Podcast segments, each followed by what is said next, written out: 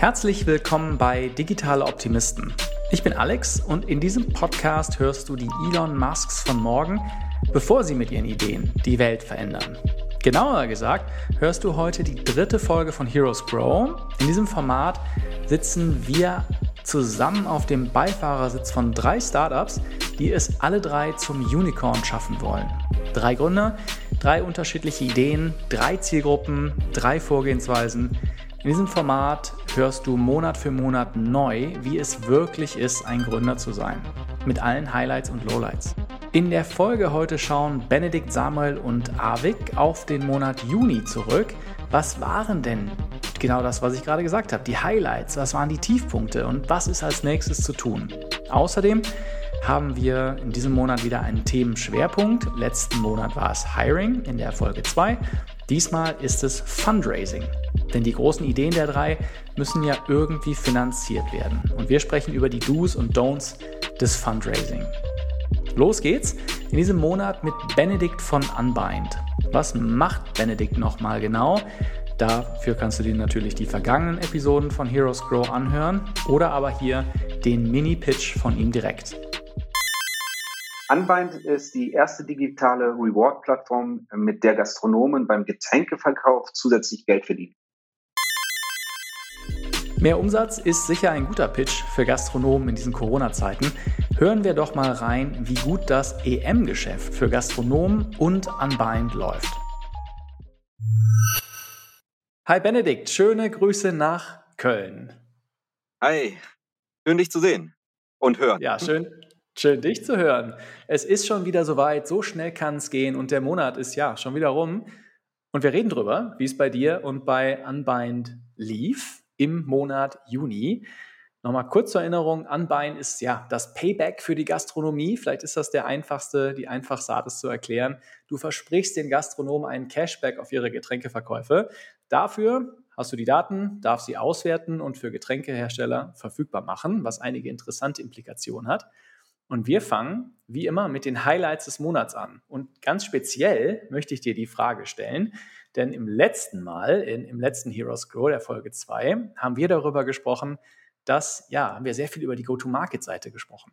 Und ihr seid damals im Mai über 60 Prozent auf der Gastronomseite gewachsen. Das heißt, 60 Prozent mehr Outlets und Restaurants, gastronomische Betriebe waren dabei. Aber ich hatte den Eindruck nach dem Gespräch, dass ihr da erst ganz am Anfang seid denn ihr wolltet ein Referral-Programm einführen, also ein Gastronomen Gastronomen-Programm.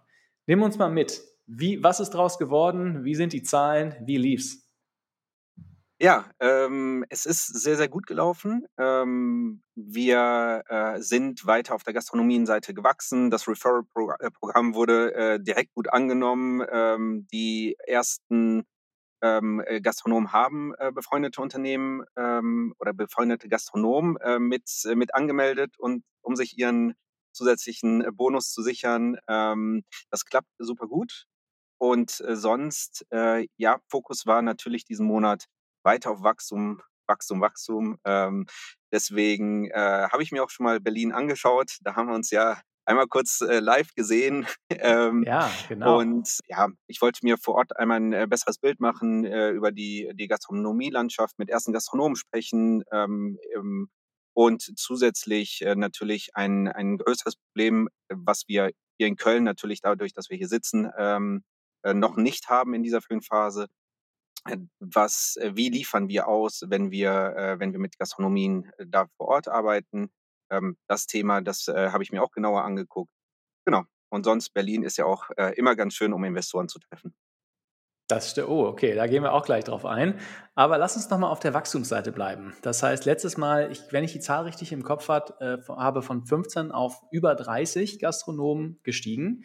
Wie sieht es denn aus? Also, wie schlägt das denn ein? Wo, wo steht ihr denn aktuell? Genau, wir sind äh, weiter gewachsen. Wir haben die 40 auf jeden Fall geknackt.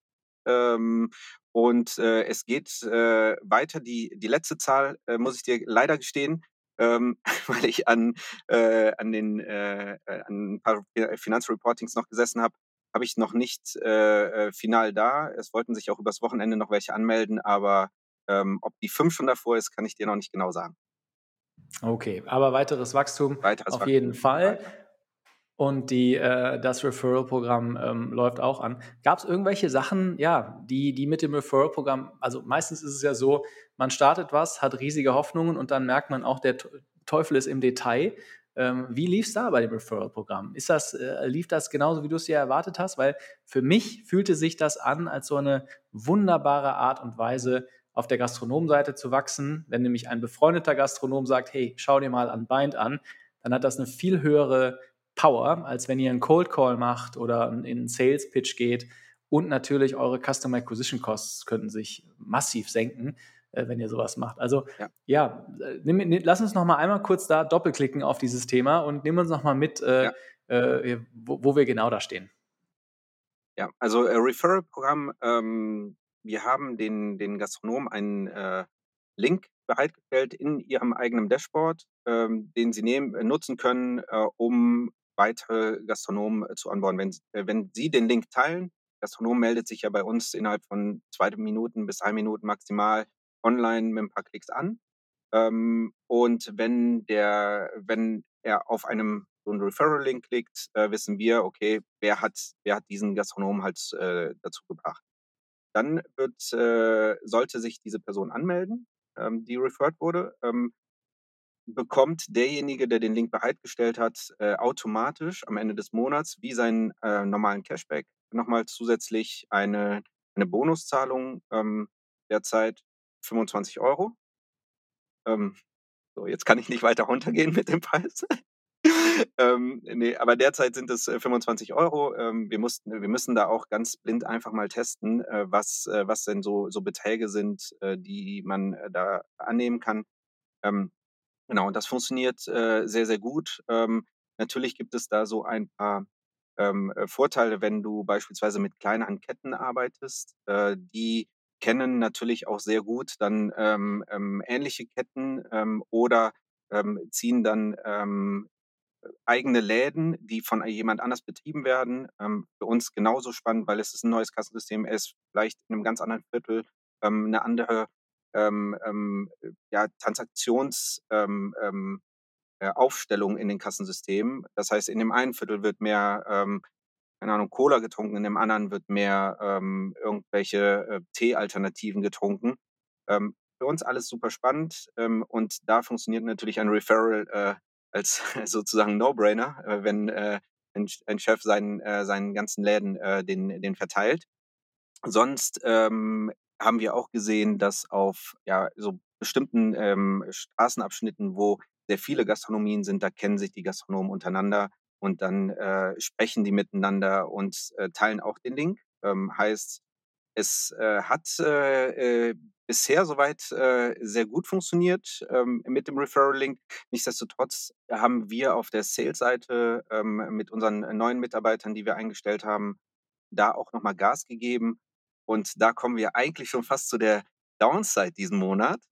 Ja, ähm, Benedikt, was war das Lowlight des Monats? Das, äh, das, genau, das Highlight war. Das, das, das Lowlight, was für äh, viele andere äh, oder für fast jeden anderen in, in Deutschland ein äh, äh, Highlight ist, ist, dass die Gastronomie wieder aufmacht. Ähm, hätte man in dem Sinne jetzt nicht gedacht, dass es für uns ein Lowlight werden kann, aber tatsächlich ähm, ist das dann so, es ist relativ ad hoc passiert. Ähm, da wurde vorher immer wieder kommuniziert, aber man kann, konnte sich ähm, in der letzten Zeit ja nicht äh, hundertprozentig darauf verlassen, wann wieder aufgemacht wird, wann bestimmte Zahlen erreicht werden. Das ist äh, vor allen Dingen hier in Köln und Umgebung sehr, sehr stark gesprungen. Und äh, dann auf einmal hieß es, Außengastro macht wieder auf, äh, Innengastro macht mit Tests wieder auf.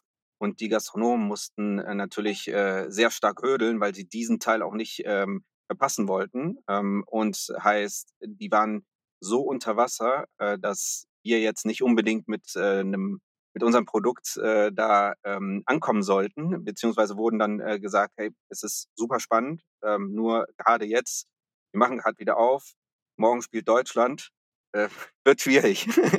äh, lass uns, lass uns kommende Woche nochmal sprechen. Das heißt, das war, das hat so einen kleinen, äh, kleinen Ruck äh, nochmal gegeben. Ähm, wir mussten die Strategie nochmal anpassen. Auf der anderen Seite natürlich, ähm, was, äh, was spannend ist, ähm, dass für uns dadurch, dass Gastronomie jetzt wieder aufgemacht hat, sind die Betreiber häufiger vor Ort, was vorher vielleicht nicht der Fall war.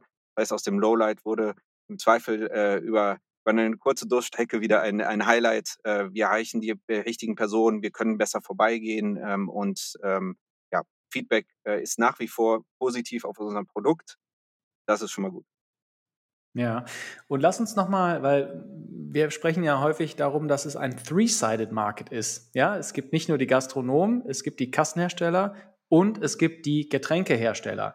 Jetzt kann ich mir vorstellen, dass auf der Seite der Getränkehersteller das natürlich eine hervorragende Nachricht ist, dass die Außengastronomie wieder aufhört, denn das hat einfach ja reingehauen bei wahrscheinlich jedem Getränkehersteller, dass dieser wichtige Absatzkanal mehr oder weniger ausgefallen ist. Das heißt, hast du auch, siehst du auch auf der Seite der Getränkehersteller jetzt vielleicht wieder mehr positive Signale? Oder ja, was kannst du da für einen Fortschritt berichten, eher als Highlight oder als Lowlight im, im Juni? Ja, tatsächlich ist das äh, dann das Highlight, würde ich sagen. Ähm, die äh, Getränkehersteller, die freuen sich natürlich ungemein. Äh, mehr als 50 Prozent der Umsätze bei den großen Herstellern äh, machen sie in der Gastronomie. Das haben sie übers letzte Jahr nicht gemacht äh, extreme Umsatzeinbußen und äh, freuen sich natürlich jetzt enorm. Und äh, wir hatten es in England äh, schon vorher gesehen, als die Außengastronomie oder die Gastronomie wieder aufgemacht hat. Die Umsätze waren doppelt so hoch wie vor Corona äh, zu gleichen äh, Abschnitten. Das Ähnliches sehen wir jetzt auch hier in, in Deutschland, dass einfach die Getränkeumsätze extrem wieder anschießen bei den Gastronomien, die wieder aufmachen. Aber welcher Getränkehersteller weiß denn auf der Fläche, welche Gastronomien wieder aufmachen? Die würden ja gerne unterstützen, aber hätten ohne uns natürlich äh, kein Tool, um zu wissen, wer wieder aufmacht. Und da wir natürlich in Kassensystemen ähm, ähm, Transaktionsdaten sehen können, können wir natürlich auch sagen, wo läuft etwas gut, wo kann man noch weiter unterstützen, wo ähm, hakt es noch beim, beim Anlaufen und ähm, muss noch mal eine bestimmte Aktion planen als Getränkehersteller. Das ist natürlich ähm, ein extrem spannender Punkt. Genau, und der zweite Punkt, ähm, wie du schon sagtest, ähm, ja, ist, äh, Getränkehersteller sind bei uns als Three-Sided Market ähm, einer der wichtigen ähm, Partner. Ähm, und da lag neben dem Wachstum auf Gastronomie-Seite natürlich diesen Monat extrem der Fokus drauf.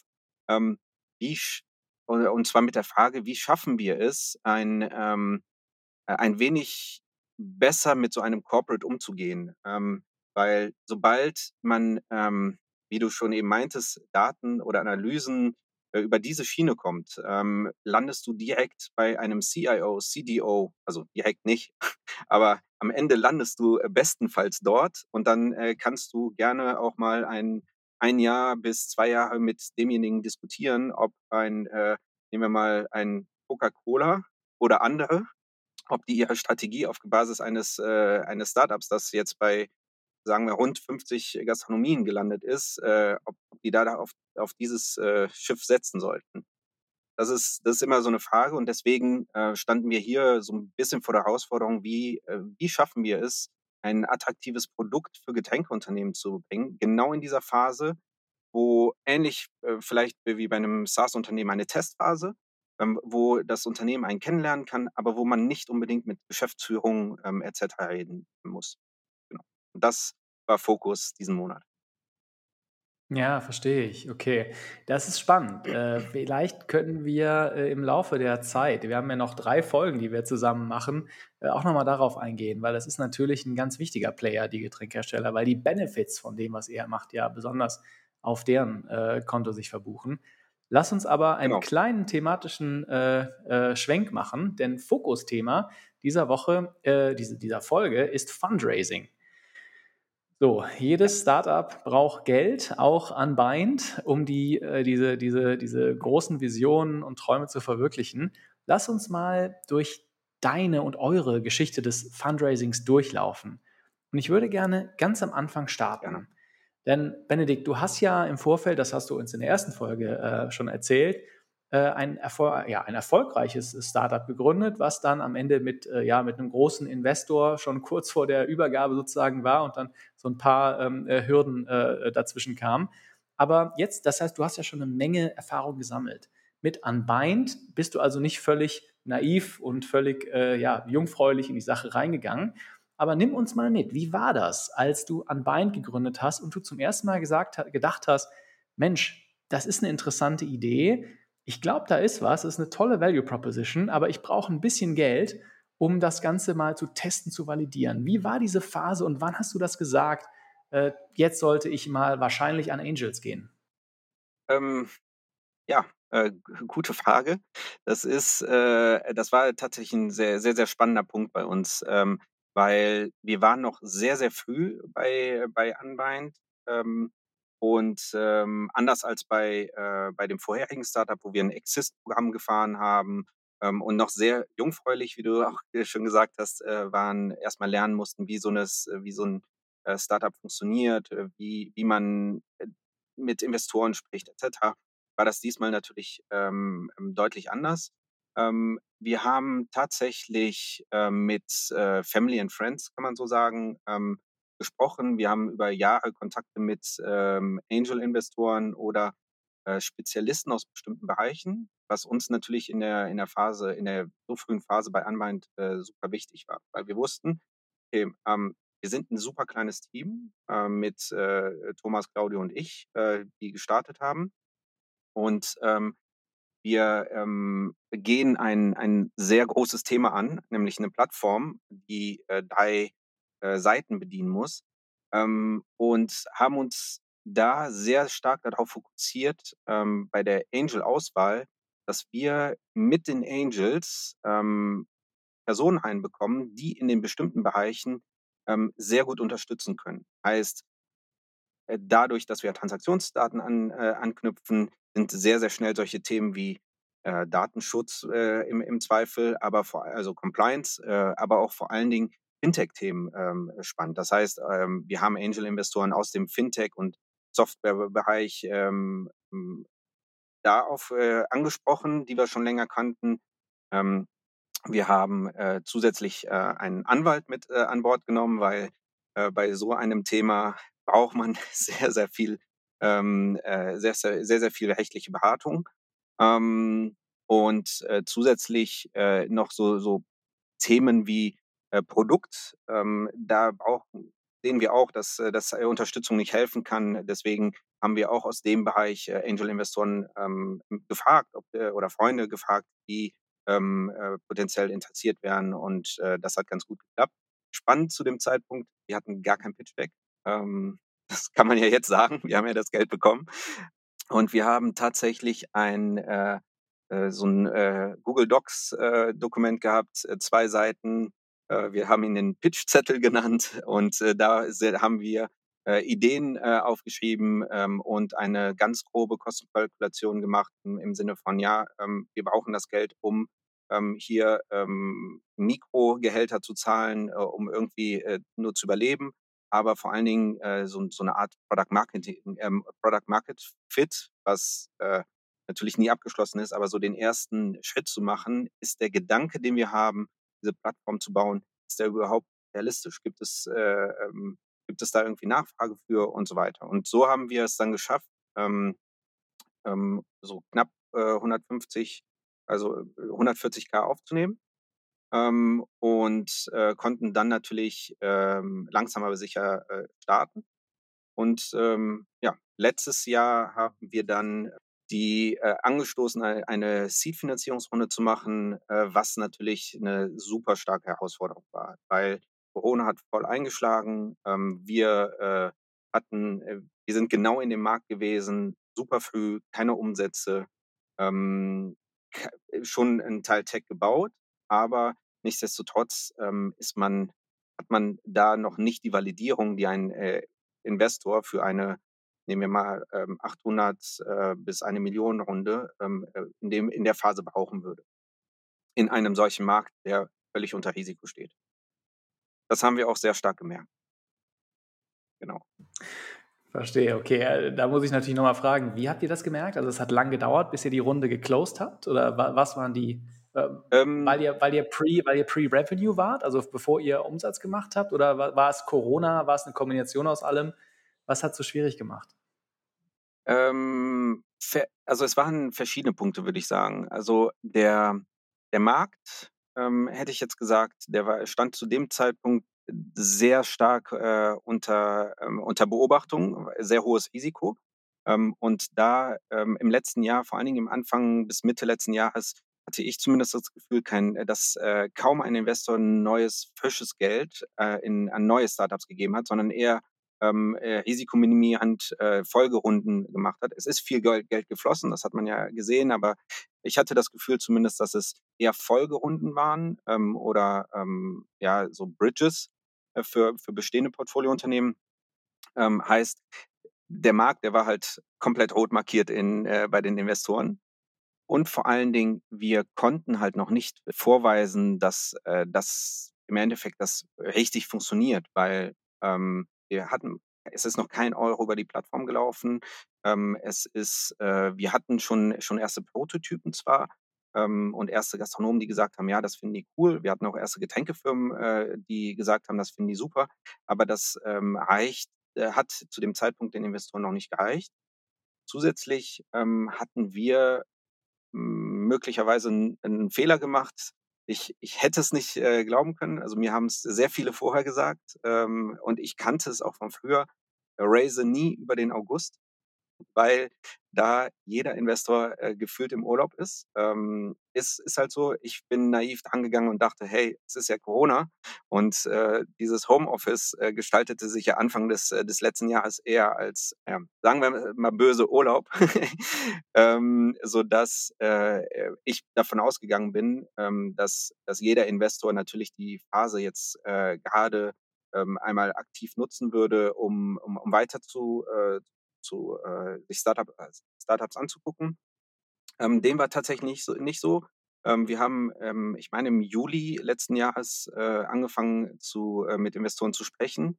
Dann war im August komplett Stille, also auch wirklich gar keinen Investor erreicht. Ähm, mit denen, mit denen wir zwei erste Gespräche hatten, die haben uns auch äh, durch den ähm, äh, durch den August weiter durchgescheduled. Also äh, geskippt, gescheduled. ähm, und dann ging es September ähm, und Oktober wieder los, ähm, Teile Due Diligence. Ähm, und äh, ja, dann hatte, ist es dann im November, tatsächlich auch am 11.11. .11. um 11.11 Uhr saßen wir dann beim Notar hier in Köln und äh, konnten dann ein ähm, Wandeldarlehen eintragen. Verstehe, okay. Wow, ja, das ist, äh, da geht ja wahrscheinlich auch der Puls, ne? Wenn du merkst, Mensch, die Runway wird langsam eng und du musst jeden Euro zweimal umdrehen. Äh, ja. Hat sich ja dann tatsächlich schon ein bisschen gezogen, ja. ja. Eine Frage, wie habt ihr denn beim, in der frühen Phase, beim Angel Investing, wie viel Prozent der Firma wollt ihr dann weggeben? Also wie, wie kommt ihr dann zu einer Art, äh, äh, ja, ja, Bewertung in so einer frühen Phase? Ja, also wie, wie habt ihr das, wie seid ihr damit umgegangen in der, allerersten Investmentphase? Mhm. Ja, das ist ähm, in meinen Augen immer noch ein äh, sehr ähm, spannendes Thema beziehungsweise eine, eine, große Herausforderung. Also was, äh, was packt man da für eine Bewertung drauf? Weil man hat ja im Endeffekt noch nichts vorzuweisen und äh, ich meine, zwei DIN A4 Seiten ähm, mit geschriebenem Text ist äh, möglicherweise eine schöne Idee. Klar, die Investoren, äh, die Angels, die, die kannten uns seit, äh, seit längerer Zeit. Heißt, äh, die, die haben uns dann auch vertraut, die äh, wussten, was wir vorher schon mal gebaut haben, was, was wir können und äh, wie realistisch dann ähm, vielleicht eine Idee ist zu erreichen.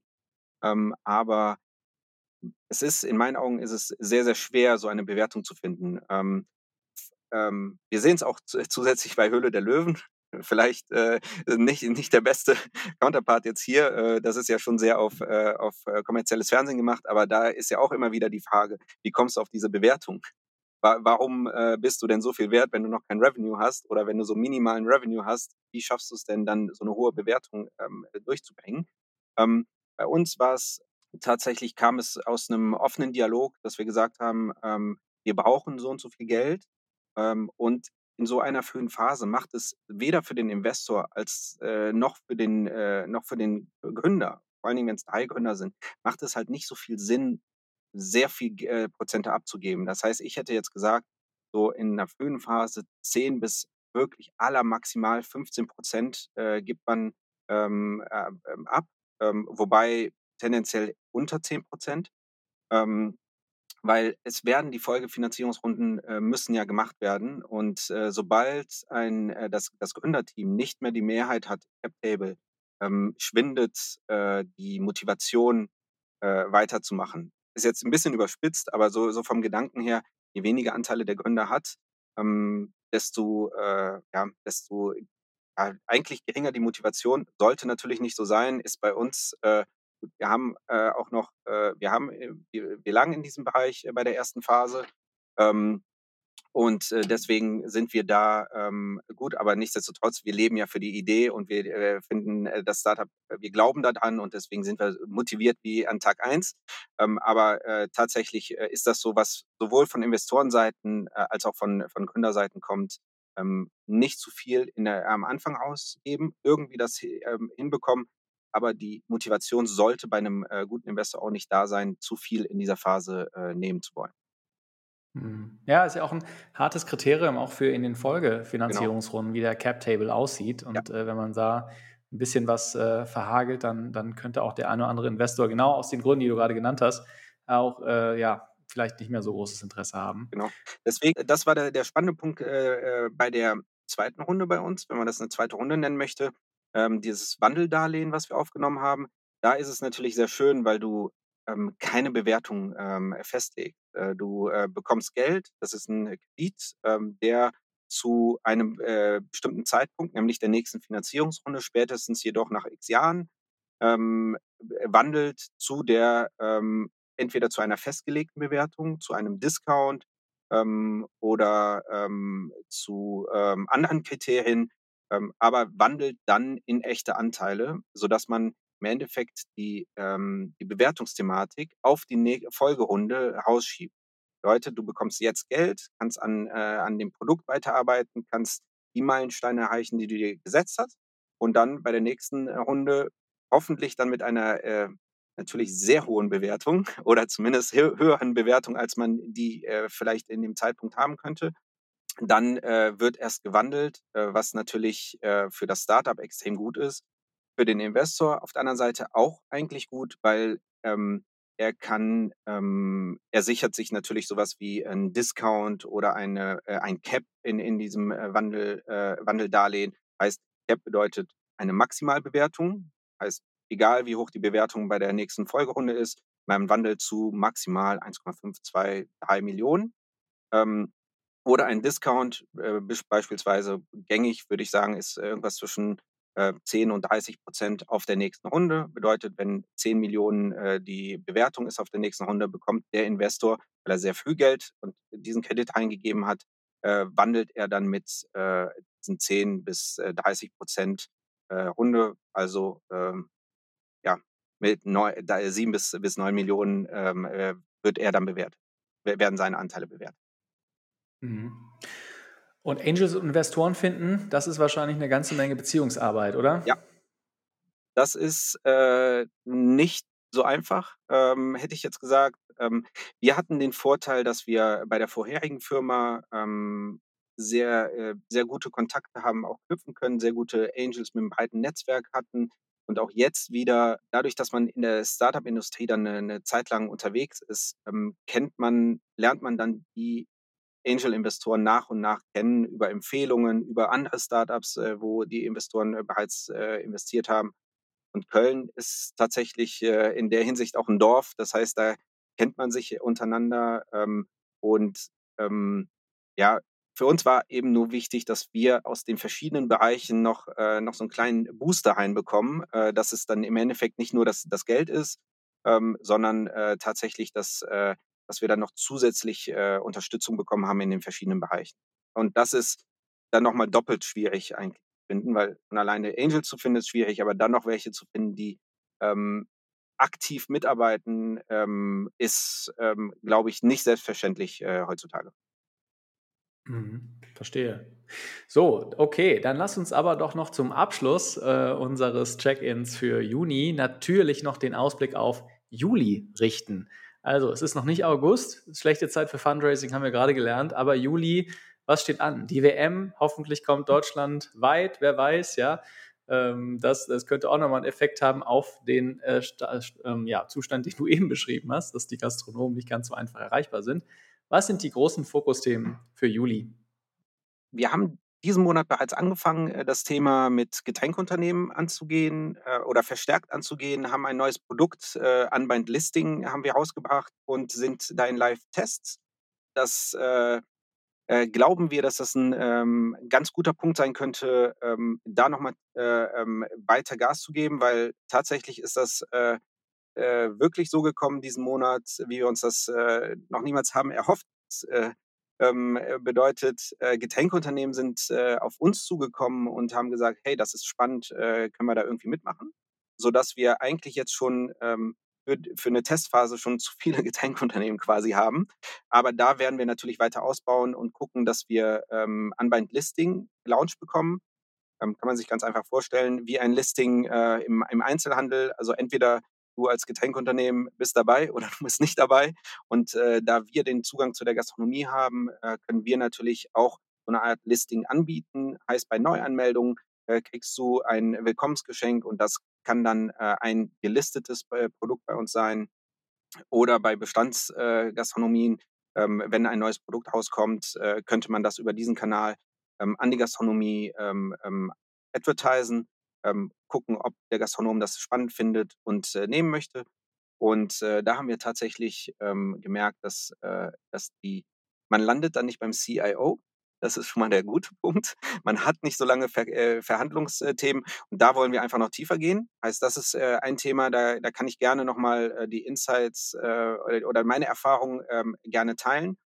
Und ähm, wir haben diesen Monat ähm, ähm, auch mit ähm, uns ausgetauscht, also nicht aktiv Fundraising in dem Sinne, aber ausgetauscht mit verschiedenen Investoren, auch mit einfach befreundeten Investoren, wo, wo ich weiß, dass, äh, dass ein Investment keinen Sinn machen würde, aber einfach nur um ein Gefühl zu bekommen, ähm, wann wäre ein guter Zeitpunkt, ähm, ähm nochmal eine, eine Runde zu machen. Ähm, wäre es jetzt, wäre es jetzt äh, im September, nicht im August? Oder wäre es äh, tatsächlich erst Anfang nächsten Jahres? Ähm, die äh, Finanzkalkulation sagt, dass wir auf jeden Fall noch, noch gut Runway haben, ähm, aber nichtsdestotrotz jetzt Gespräche zu beginnen und ja, was, was so die Themen sind, kann ich gerne mal äh, bei der nächsten Folge durchgehen. Super, darauf freue ich mich und ich bin mir sicher, viele von unseren Hörern auch. Dann bleibt mir nur dir einen schönen Juli zu wünschen. Hoffentlich bleibt das Wetter so schön, wie es gerade ist und wir sprechen uns in einem Monat. Ja, super. Danke. Das war Benedikt und jetzt schalten wir weiter zu Samuel von Journeyman in Berlin. Samuel baut eine Talente-Plattform für Handwerker. Das Ganze ist ein riesiger Markt, aber Samuel kann es dir wahrscheinlich viel besser sagen als ich. Journeyman ist der Co-Pilot für Karrieren in Handwerk und Industrie. Wie lief's also für Samuel im Juni? Hören wir rein. Samuel, schön dich zu sehen. Wie geht's dir? Hi Alex, ja super, vielen Dank fürs Nachfragen. Wie geht's dir? Ich glaube, die Temperaturen setzen uns allen ein bisschen zu, oder? Ja, das stimmt. Wir nehmen nämlich äh, eine Woche vor Ausstrahlungstermin äh, auf, um das mal transparent zu machen, damit wir noch alles gut schneiden können. Und wir haben ja eine absolute Hitzewelle und äh, ich sehe uns beide. Wir haben nämlich die Kameras an. Wir zerfließen, glaube ich, beide. Ich glaube, ich noch ein bisschen mehr als du, wenn ich so in die Kamera gucke. Aber um mich soll es ja gar nicht gehen, Samuel, denn es geht natürlich um dich und den Fortschritt von, von Journeyman. Ich äh, habe ja die zwei, in der zweiten Folge von Journeyman hast du wirklich einen tollen Überblick gegeben über was du machst, wo ihr steht, was die Herausforderungen sind. Und wir haben über ein paar Sachen ganz dediziert gesprochen. Eine davon, die ich direkt aufgreifen will, ist das Thema Talente-App. Denn was macht ihr? Ihr seid der Co-Pilot für Handwerk und Industrie und da sagt ihr, okay, ihr braucht gute Talente, die ihr dann ja durch ihre Karriere co-pilotet sozusagen und die sollen jetzt eine, App haben, die sie da durchführen. Du hast mir letzten Monat sogar gesagt, du hast sogar ein bisschen Angst vor dem Launch. Jetzt muss ich dich natürlich fragen, war die Angst gerechtfertigt oder wie hat sich materialisiert? Ja, genau. Also ich glaube, ähm, also erstmal, es hat natürlich alles ein bisschen länger gedauert als erhofft. Äh, unser Co-Pilot für Karriere in Handwerk und Industrie, wobei eben diese Talente-App äh, die, der erste Baustein ist, ist dann doch erst, glaube ich, vier Wochen, nachdem ich gesagt habe, dass die Launch gelauncht, also drei, äh, nee, drei Wochen, also wir haben Ende letzter Woche gelauncht. Ähm, und äh, genau, ich weiß auch in der letzten Folge habe ich glaube gesagt, es wird in der Woche stattfinden. Es hat jetzt doch alles ein bisschen leer gedauert. Wir mussten unsere äh, Developer auch nochmal einfliegen, damit wir das äh, jetzt gut zu Ende bringen konnten, weil die waren überall remote verstreut und das hat so zu ein paar Friktionen geführt. Aber auf jeden Fall, jetzt ist sie live seit jetzt etwa vier, fünf Tagen. Äh, erster Eindruck, es funktioniert alles, aber klar, äh, was ich letztes Mal gesagt habe, diese Angst vor diesem Launch, die war schon, schon ein bisschen gerechtfertigt, vor allem für die operativen Mitarbeiter ändern sich jetzt so gewisse Prozesse, ja. Und äh, wenn man sich halt gewöhnt ist, auf eine gewisse Art und Weise zu arbeiten, auch in einem kleinen Team, führt das dann natürlich immer wieder so zu Unzufriedenheit oder ähm, ich meine, wir haben jetzt auch einfach mal so typisch Startup die App einfach direkt gelauncht. Ähm, die, die Talente kommen jetzt sozusagen durch diesen neuen Kanal äh, auf unsere Plattform rauf und die Datenbank sieht jetzt natürlich sofort anders aus. Also wir haben jetzt nicht die, die vielleicht ein Corporate machen würde, zuerst ein Training gemacht mit den Mitarbeitern und sie so soft an das Ganze herbeigeführt, sondern haben einfach gesagt, okay, App ist ready, let's launch it. Und äh, dann war sie halt live und wir müssen es halt von heute auf morgen hier umstellen. Was heißt das genau? Das heißt, die Qualität an Profilen, die ihr auf der Handwerkerseite äh, bekommt, also die Bewerber sozusagen, die ihr coachen wollt, ist die jetzt unterschiedlich oder geht es vor allem darum, dass deine Mitarbeiter schauen müssen, äh, ja, wie können wir die vermitteln? Äh, wie meinst du das genau? Welche Prozesse haben sich da verändert? Genau, also zu Rewind, ja, wir hatten damals schon mal eine erste Version dieser Talent-App. Also es war ständig einfach ein fancy Formular, um sich, äh, um sich bei uns zu registrieren, als wir dieses internationale Geschäftsmodell hatten. Das war vor Corona. Äh, als wir dann letztes Jahr auf dieses eher lokalere Geschäftsmodell umgestiegen sind, also gesagt haben, okay, wir wollen diesen Karriere-Co-Piloten innerhalb Deutschlands aufbauen, haben wir erstmal einfach nur in Typeform auf die Homepage gestellt. Dieses Typeform dann über Zapier und Google Sheets äh, mit HubSpot verbunden äh, und dann über WhatsApp jeweils die Leute angeschrieben. Äh, das war total zusammengebastelt, hat aber in sich funktioniert. Ja, also es war dann nicht, es hat nicht, ist nicht auseinandergefallen, aber es war natürlich keine schöne Lösung. Und mit der neuen Talente-App haben wir jetzt eine Art LinkedIn-Profil für die Talente. Also erstmal für sie ist es viel schöner. Die haben einen Statusbalken oben, wo sie sehen, was muss ich noch äh, ausfüllen. Äh, sobald sie dann den ersten Step ausgefüllt haben, das sind irgendwie fünf Schritte, die sie innerhalb von so 30 Sekunden machen können, haben sie eigentlich schon die Qualifizierungskriterien äh, ausgefüllt, um dann gematcht zu werden zu entweder Jobs im Ausland oder Jobs in Deutschland. Also das, das wird dann schon gematcht aufgrund gewisser Kriterien.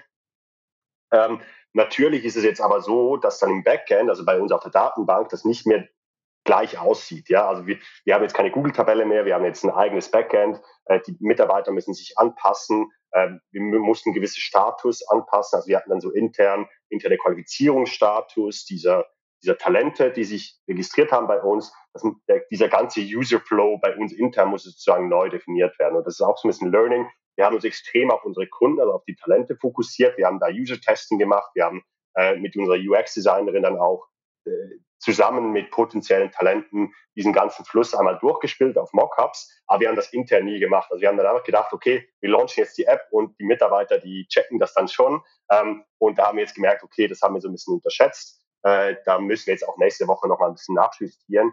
Wobei, aber ehrlich gesagt, glaube ich, äh, es war jetzt besser, das einfach mal zu launchen, dann zu schauen, was sind die Probleme und dann jetzt äh, dementsprechend auch ähm, hier Trainings zu machen oder mit den Mitarbeitern zu schauen, wo können wir noch nachjustieren. Mhm, verstehe.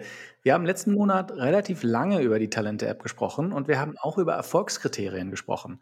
Also erstmal, dass sich der Launch verschiebt. Ich glaube, das ist nichts Ungewöhnliches. Das habe ich auch schon oft erlebt. Ja, so ist es leider nun mal.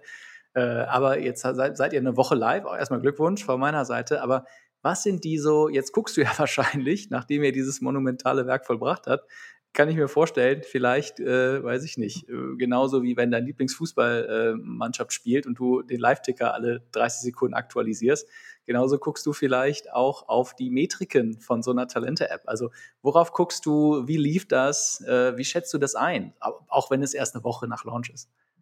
Mhm. Ähm, also wir haben uns jetzt für den ersten Monat eine ganz einfache Metrik sozusagen gesessen. Das ist zehn Sign-ups pro Tag. Ja, also ich glaube, äh, da gibt es halt verschiedene Dinge, die jetzt berücksichtigt werden müssen. Einerseits äh, ist unser ganzes oder ein großer Teil unseres Marketing läuft über Instagram und Facebook. Und da muss der sogenannte Conversion Event auf Facebook und Instagram muss umgestellt werden. Das dauert immer eine Weile. Das heißt, der Algorithmus von Facebook und Instagram muss dann neu lernen. Das heißt, wir haben jetzt nicht ähm, wir haben jetzt eher mal gesagt, okay, 300 Sign-ups im ersten Monat zur neuen Talente-App, das wäre eigentlich schon ein cooler Erfolg für uns. Ähm, das zeigt, dass die Leute das verstehen, das zeigt, dass die Leute äh, mit der arbeiten können. Ähm, und dann äh, wird es eine zweite Metrik sein, die werden wir dann nächste Woche besprechen. Wie viele dieser 300 äh, gehen dann auch tatsächlich den ersten Schritt? Du erinnerst dich, wir haben nach dem Sign-up, der Sign-up dauert irgendwie zehn Sekunden maximal, dann hast du direkt schon einen Account.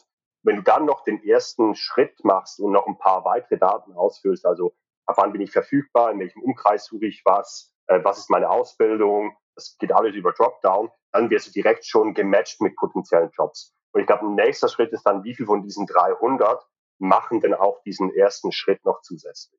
Also das ist jetzt mal der, der, das Ziel. Und wir haben jetzt, glaube ich, innerhalb der ersten vier Tage, ich schaue gleich kurz, nee, der ersten fünf Tagen haben wir 35 Sign-ups. Also noch nicht ganz bei den 10 Sign-ups pro Tag auf diese Talente-App, die wir wollen, ähm, aber wir kommen dahin. Ich glaube, die 300 im ersten Monat sind machbar. Hm. Ja, gut, klar. Du sagst ja, man muss sich ja noch der, der Algo von Instagram muss sich noch drauf optimieren. Vielleicht habt ihr auch noch die, müsst ihr auch noch ein bisschen äh, ja, testen, welche Message äh, richtig ist. Verstehe, okay. Das ist also gleichzeitig ein Highlight und ein Lowlight, ein Stück weit wahrscheinlich, ja, weil ein Highlight äh, habe ich jetzt gehört, Mensch, der Launch von sowas muss auch gefeiert werden. Und äh, ein Lowlight natürlich, dass die Arbeit dann ein bisschen exponentiell steigt, ne? dass, äh, dass nämlich da Prozesse angepasst werden, die Backend-Prozesse neu laufen.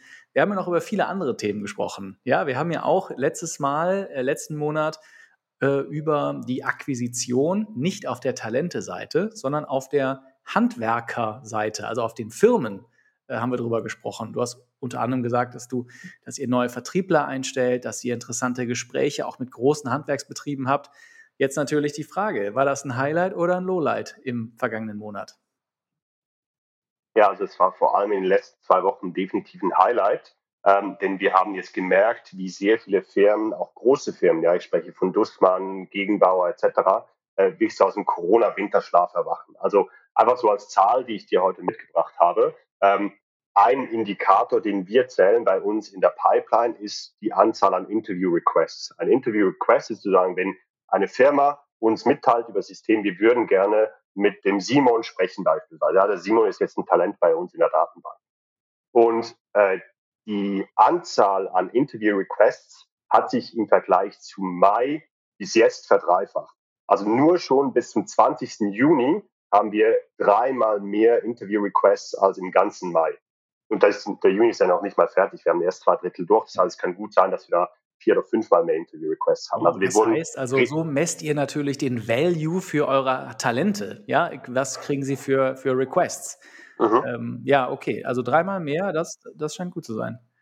Genau, also auf je, also genau, Value für die Talente, aber ist natürlich auch für uns eine Bestätigung, dass unser Produkt, also jetzt sagen wir mal ganz simpel gesagt, diese Talente, die wir auf unserer, äh, auf unserem, unserer Datenbank haben, ein Value für diese Firmen darstellen, dass die dass die Interesse an den Leuten haben, dass wir irgendwas richtig machen. Super, Mensch, das sind ja schon mal zwei, zwei, zwei Highlights. Äh, Gab es noch andere Ereignisse im letzten, letzten Monat, mhm. im Juni, die, die besonders herausstechen? Mhm.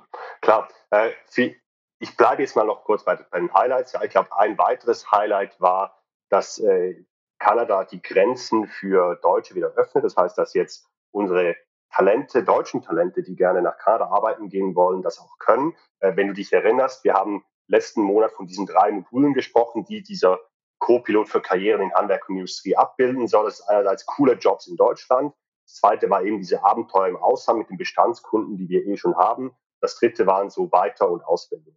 Und genau dieses Modul Abenteuer im Ausland, das wir ja schon verstehen, das wir bereits schon einmal machen, das zieht jetzt auch wieder richtig an. Also ich habe dir, glaube ich, letzten Monat erzählt, dass wir extrem viel Market Pull auch haben aus Kanada, aus USA, aus Neuseeland und aus Australien. Aber dass da unser Problem noch ist, dass die Grenzen noch zu sind. Und jetzt Good News, Kanada hat die Grenze geöffnet. Das heißt, wir haben jetzt alleine diesen Monat schon wieder sechs Leute sozusagen mit Jobs in Kanada zusammengebracht, die dann wahrscheinlich auch nächsten oder übernächsten Monat dahin fliegen. Das ist auch deshalb eine tolle Nachricht, glaube ich, für euch, weil wenn ich mal drüber nachdenke, also für mich ist das, jetzt musst du mir ein bisschen folgen, der Unterschied zwischen Uber und Airbnb. Äh, und ich will es dir erklären. Also Uber hat damit zu kämpfen, dass es natürlich lokal, in lokalen Märkten sehr viel Konkurrenz gibt. Ja, da gibt es Grab in Indonesien, da gibt es irgendwie äh, in Deutschland, ja gut, in Deutschland gibt es nicht so viel, da gibt es MyTaxi oder sowas oder, oder andere. Aber es ist relativ. Sharing auch, glaube ich, ja. Ja, genau, stimmt. Ähm, es gibt in, äh, es gibt aber relativ, also jeder Markt hat eigentlich in Brasilien, in Indonesien, in Asien, in China gibt es ein eigenes Uber und äh, Uber spielt quasi dieses Katz und Maus Spiel.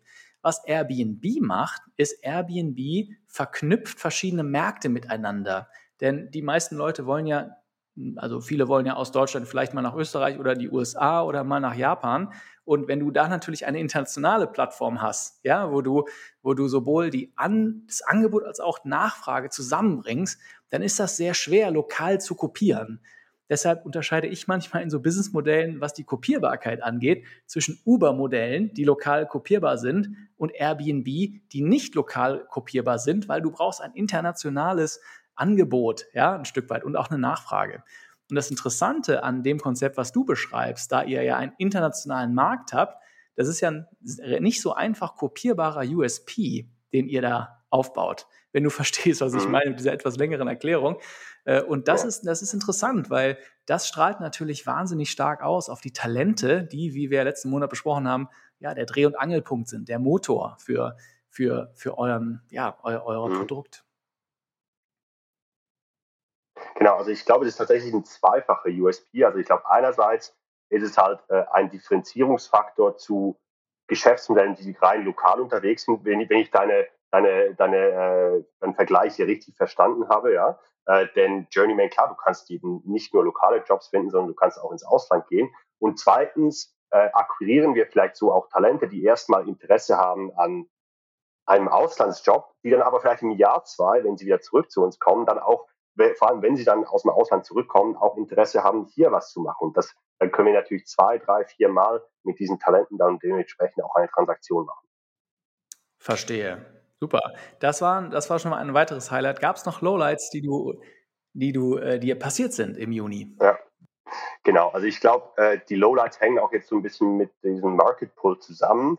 Ähm, zwei Dinge, die auch so ein bisschen zusammenhängen. Äh, einerseits Traction, wir haben extrem viele äh, Anfragen für Gespräche mit unseren Talenten auf dem lokalen Markt. Gleichzeitig merken wir aber, dass die Conversion Rate noch nicht optimal ist. Also sozusagen die Anzahl an Interview Requests zu tatsächlichen Vermittlungen ist noch nicht da, wo wir uns das so ein bisschen vorstellen. Ähm, und ich glaube, das liegt einerseits an unseren internen Prozessen, die wir noch verbessern können, äh, und andererseits aber auch an Prozessen bei Firmen, mit denen wir zusammenarbeiten. Wir haben jetzt einfach gemerkt, diese großen Industrie, Facility Management Firmen etc. haben teilweise noch sehr langsame und traditionelle HR-Prozesse. Und ich glaube, da können wir auch Wert generieren, verstehen aber noch nicht ganz hundertprozentig wie. Also ich glaube, das wird auch eine große Aufgabe für uns jetzt im Juli und August, wenn wir anfangen, da komme ich aber noch dazu, am Produkt für die Firmen zu arbeiten, uns zu überlegen, wie können wir vielleicht auch Software gestützt ähm, diesen Firmen das Leben leichter machen, dass ihre internen HR-Prozesse auch besser werden. Also ein einfachstes Beispiel, die brauchen vier Wochen, um uns Feedback auf ein Profil zu geben, sagen dann, boah, mega cool, wir wollen den sprechen, aber zu dieser Zeit ist das Talent dann natürlich schon weg. Oder machen ein Erstgespräch und dann dauert es drei, vier Wochen, bis ein Zweitgespräch stattfindet. Und das zweite ist die internen Prozesse bei uns. Ich glaube, dadurch, dass wir jetzt, wie gesagt, dreimal mehr äh, Requests schon hatten diesen Monat, äh, sind meine Mitarbeiter auch so ein bisschen, oh shit, ja, was machen wir jetzt?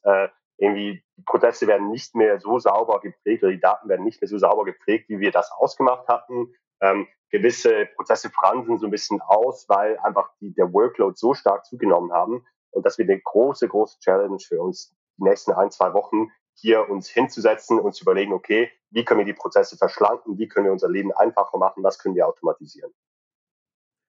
Interessant. Da könnten wir jetzt auch noch mal äh, wirklich in die Tiefe gehen, weil mich das sehr interessiert, weil wie man so Peaks äh, abfedert. Ähm, trotzdem will ich aber jetzt auf einen Punkt eingehen, der das Fokusthema dieses Monats ist äh, und über den wir auch schon letzten Monat gesprochen haben, nämlich Fundraising. Ich weiß noch, wir haben darüber gesprochen, dass im letzten Monat war Fundraising nicht auf der unbedingt auf der Highlight-Seite, was ein bisschen äh, äh, du hast äh, erste Fühler ausgestreckt, sagen wir mal so, ja, und, äh, und die, die, ja, die Prozesse begonnen auf der Fundraising-Seite. Hm, trotzdem, lass uns mal äh, ganz an den Anfang des Fundraising-Prozesses einsteigen. Denn es ist ja so, dass du jetzt äh, nicht auf, auf einer völlig auf einer grünen Wiese gegründet hast, sondern du hast das ja, ja in einem, in einem geschützteren Umfeld getan, wenn du verstehst, was ich meine. Also nimm uns doch mal zurück an die Anfänge des, äh, der, der Idee Journeyman. Wie bist du da an das erste Geld gekommen? Ja, gerne. Ich glaube, da, darüber habe ich auch schon in der ersten Folge ein bisschen gesprochen, als ich so das über mich erzählt habe. Ähm, aber so die, die Geschichte ist eigentlich so, dass ich aus dem Master raus, ich habe ja an der Uni St. Gallen studiert, den Start Summit mit organisiert habe. Das ist eine Startup-Konferenz äh, von Studenten organisiert in St. Gallen. Und dadurch dann Christoph Mehr kennengelernt habe. Christoph Mehr ist äh, der General Partner bei Atlantic Labs. Atlantic Labs ist ein äh, Early Stage äh, Seed Fund in, in Berlin ihr habt mir dann sozusagen einen Job äh, nach dem Master angeboten. Das äh, war, glaube ich, so ein Venture Development Manager, irgend, sowas. Äh, ich kann mich ehrlich gesagt an den nicht mehr ganz genau erinnern. Und das war auf ein Jahr befristet und die Idee war so, er hat mir gesagt, schau mal, entweder, wenn dir jetzt das VC-Leben super gut gefällt und du hier total aufgehst und dann Deals mitarbeiten willst, können wir schauen, ob du dann sozusagen bei uns mitarbeitest. Ähm, die Hauptidee war aber, hey, du kommst mal zu uns, ich gebe dir so ein paar Fokusthemen, die ich denke, dass der, die derzeit gerade heiß sind. Ähm, und du schaust mal, äh, machst, machst dir mal so eine Industrie-Overview und schaust mal, ob du irgendwo Marktlücken findest, die spannend sind. Und wenn das der Fall ist und wir da was Gutes zusammen erarbeiten, dann investiere ich auch. Äh, und das war dann, zweite, war dann der Fall. Also ich war dann, glaube ich, fünf, sechs Wochen bei, äh, bei Atlantic ähm, und habe mich dann so ein bisschen in dieses Thema Future of Work äh, eingelesen. Ja, also wie kollaborieren wir in Zukunft? Wie sehen diese HR-Plattformen der Zukunft aus? habe dann lustigerweise gleichzeitig noch meine Masterarbeit zu dem Thema auch fertig geschrieben, weil ich gedacht habe, okay, kann ich gleich beides so ein bisschen nutzen. Ähm, und dann kann man die Idee für Journeyman in seiner originalen Form, also ein Vertical Job Marketplace, aber international für Handwerker. Ähm, und äh, ja, dann hat dann äh, Christoph bzw. Atlantic gemeint, das ist ein spannendes Thema. Wir haben schon ein paar ähnliche Modelle, eben ZenJob, CoMatch, äh, Madwing jetzt auch, das dann nach uns gestartet ist. Ähm, und äh, lass es mal machen. Und dann habe ich da ein erstes, äh, erste kleine Finanzierungsrunde von 250.000 Euro gekriegt. Das war damals ein Convertible, äh, um sozusagen mal so die Grundhypothesen zu testen. Also keine Ahnung, die ersten zehn Leute ins Ausland zu vermitteln, XYZ Registrations äh, zu generieren. Ich kann jetzt auch nicht mehr aus dem FF sagen, was da die, die Hypothesen waren, die wir testen wollten. Auf jeden Fall hat es dann gut funktioniert und wir haben dann Mitte 2017, das war knapp ein halbes Jahr nach Launch, eine Pre-Seed-Runde dann geraced äh, nach diesen 250.000 Euro. Verstehe. Das heißt, es gab ein bisschen Geld oder ein bisschen 250.000, kann man ein bisschen mhm. was mit anfangen. Und das war aber an KPIs geknüpft und gesagt, hey, guck mal, XYZ muss erreicht werden und dann geht es weiter oder wir gucken uns das an und dann, dann ging es weiter. Wie ist es denn dann, ja, wie ist es denn dann auf der Fundraising-Seite äh, weitergegangen? Denn mit 250k, du hast ja ein relativ großes Team, damit kommst du jetzt nicht mehr allzu weit. Genau. Also damals war es noch nicht ein großes Team und ehrlich gesagt, damals waren die Löhne in Berlin auch noch tief und das war erst vor fünf Jahren. Also es ist, glaube ich, unglaublich, wie diese Lohninflation jetzt vor allem im Tech-Sektor äh, vonstatten gegangen ist in Berlin. Ähm, genau, aber auf jeden Fall, das war dann halt auch ziemlich cool dadurch, dass wir den Kontakt zu Atlantic Labs hatten. Ähm, als wir dann gesagt haben, irgendwie im März, April 2017, okay, aber wir, wir sehen eine gewisse Grundtraction, äh, wir sind auf dem richtigen Weg, lassen jetzt eine, eine, eine weitere Runde racen, äh, konnte uns natürlich dann Atlantic auch gleich die entsprechenden Infos machen. Das heißt, du machst dann erstmal ein Pitch-Deck, ähm, wo ich auch extrem dankbar war, dass mich da Atlantic auch unterstützt hat. Du hast jetzt dann Weekly Sessions mit dem Investment Manager oder, oder auch mit, mit Christoph Mehr, der dir dann so ein bisschen Inputs gegeben hat. Ähm, und dann, als die Zeit war, wurden dann die ganzen Intros gemacht. Ich bin dann selber auch noch ein bisschen rausgegangen. Ich glaube, wichtig ist halt, ähm, dass man Fundraising immer schon dann macht, wenn man kein Geld braucht. Ich habe dann auch schon im Januar 2017, kurz nach Launch, angefangen in der VC-Szene in Berlin durch meine Kontakte auch durch Atlantic Labs ähm, weitere Kontakte zu knüpfen, Networking zu betreiben. Und als es dann Zeit war, im zum März, April dann rauszugehen, kann man einerseits nochmal weitere Intros durch Atlantic Labs und meine eigenen Kontakte, die ich mir bis dahin in der Szene so ein bisschen aufgebaut hatte. Ja. Und dann, äh, so ein Prozess läuft dann, dann gibt es meistens ein Erstgespräch mit einem Associate, einem Analyst oder einem Investment Manager. Wenn das gut läuft, äh, wird vielleicht ein erstes kleines, äh, eine erste kleine Due Diligence gemacht. Dann gibt es irgendwie ein Treffen mit dem Partner. Ähm, dann haben die Investment Committee und dann wird entschieden, ob wir jetzt investieren oder nicht. Wobei es auch bei uns so war, dass Mitte 2017, Mitte 2017 eher nochmal Angels mit an Bord gekommen sind, äh, auch ein, zwei größere und Atlantic dann auch nochmal. Verstehe. Das heißt, da hat dir Atlantic Labs natürlich sehr geholfen. Ja, die Türen aufgemacht, genau. dir Tipps gegeben genau. und dann hattest du eigentlich ein relativ volles äh, ja, Notizbuch, Adressbuch voll mit, äh, voll mit Leuten. Hm, was glaubst du? Oder wie war das bei dir? Wie, mit wie vielen VCs musst du Kaffee trinken oder Intros machen oder irgendwie, weiß ich nicht, abends beim Bier zusammenstehen, um am Ende ein Investment zu bekommen? Was ist das? Wie, hast du das als Knochenarbeit mhm. empfunden mhm. oder war das, ging das relativ fix durch? Mhm. Also ich weiß jetzt nicht, ob wir so ein bisschen untypischer Case waren, aber es war tatsächlich jetzt nicht als Mega-Knochenarbeit empfunden. Letztes Mal 2017, vielleicht wird es jetzt dieses Mal ein bisschen härter, kann ich dir dann vielleicht im Herbst mehr dazu sagen. Ähm, ich würde sagen, dadurch, dass, dass die potenziellen Investoren durch Atlantic auch schon so ein bisschen vorgefiltert waren, ja, dass ich auch nur die Leute dann angesprochen habe, von denen ich schon wusste, die haben so ein gewisses Grundinteresse am Modell würde ich sagen, so einer in drei hat dann schlussendlich auch investiert, von denen, die wir dann auf unserer Shortlist hatten. Ja. Ähm, aber ich kann dir jetzt nicht mehr sagen, wie viel ich vorher schon im Januar, Februar, März dann auf welchen Events war, irgendwelche Leute angequatscht habe. Ähm, das ist jetzt ein bisschen schwierig abschließend zu sagen. Ja. Das, ähm, Klar, genau, verstehe. Macht Sinn? ja, ja, macht ja. Sinn. Ja, aber 1 in 3, da habe ich auch schon im, im Podcast mit vielen Leuten gesprochen über das Thema. Da habe ich mhm. das durchaus auch anders äh, mitbekommen, ja, dass der Funnel wirklich maximal breit sein muss und dann am Ende mhm. ein paar Investoren zu bekommen. Ähm, mhm. Ja, gut. Aber ja, gut, wie, wie, gesagt, also es war, es, war, es war jetzt auch eine eher kleinere Seed-Runde und äh, oder Pre-Seed-Runde, wie man das heute wahrscheinlich nennen würde. Ähm, ich weiß nicht, ob das jetzt wirklich dann mhm. anders wird, wenn wir jetzt ein bisschen eine größere Runde dann auch lesen. Dann ist das doch eine super Überleitung, nämlich zu heute. Ne? Und wie gesagt, letztes ja. Mal haben wir darüber gesprochen, du schaust dich so peu à peu ein bisschen um neues Geld um. Mhm. Der August, der Sommer ist vielleicht, ist sicherlich nicht der, der Highspeed-Monat für Investments und darüber haben wir auch letztes Mal gesprochen. Aber ja, wie sieht es denn aus? Zu welcher Erkenntnis bist du gekommen? Gehst du früher raus und willst früher Geld oder aber mhm. vertagst es noch ein bisschen? Genau, also wir haben äh, ich habe ja letztes Mal schon gesagt, ich glaube, drei Faktoren müssen stimmen, dass man rausgehen kann. Jetzt in unserem Fall. Ich glaube, erstens die Traction bestimmen, das heißt XYZ an Revenues jeden Monat. Wenn es geht, schon auch ein Teil davon Subscription-based. Das habe ich auch letztes Mal gesagt. Damit es Subscription-based sein kann, muss es erstmal ein Produkt geben auf der Firmenseite, also auf der Seite der, derjenigen Leute, die sozusagen bezahlen. Dann zweitens, das Team muss komplett sein und drittens Produkt, äh, also die erste Iteration sowohl der Talente-App wie auch der, der Company-Software muss irgendwie gelauncht sein. Ähm, und da sind wir heute noch nicht. Und darum haben wir uns auch entschieden, erst nach dem Sommer dann rauszugehen. Das heißt, es wird jetzt, ähm, wenn wir rausgehen, wahrscheinlich so Mitte August, äh, da haben wir jetzt nochmal Zeit, äh, die Traction dementsprechend nochmal hochzubringen, was im Moment sehr gut aussieht, das Team noch zu komplettieren, wo wir, wo wir jetzt auch proaktiv dran sind, diese dritte Person im Management, die ich schon mal angesprochen hatte. Ähm, und das dritte, das Produkt, Talente-App steht, erste Iteration, jetzt Vollgas, äh, Juli äh, oder jetzt Mitte Juni bis Ende Juli an der Company Solution arbeiten und dann bin ich eigentlich so leise optimistisch, dass wir, dass wir da dann Mitte August circa starten können. Wie ich glaube letztes Mal schon angesprochen hatte, ähm, ist dann auch so, dass die Sommerpause für CPLVCs dann fertig ist. Ich glaube, das ist dann ein guter Zeitpunkt, um zu starten.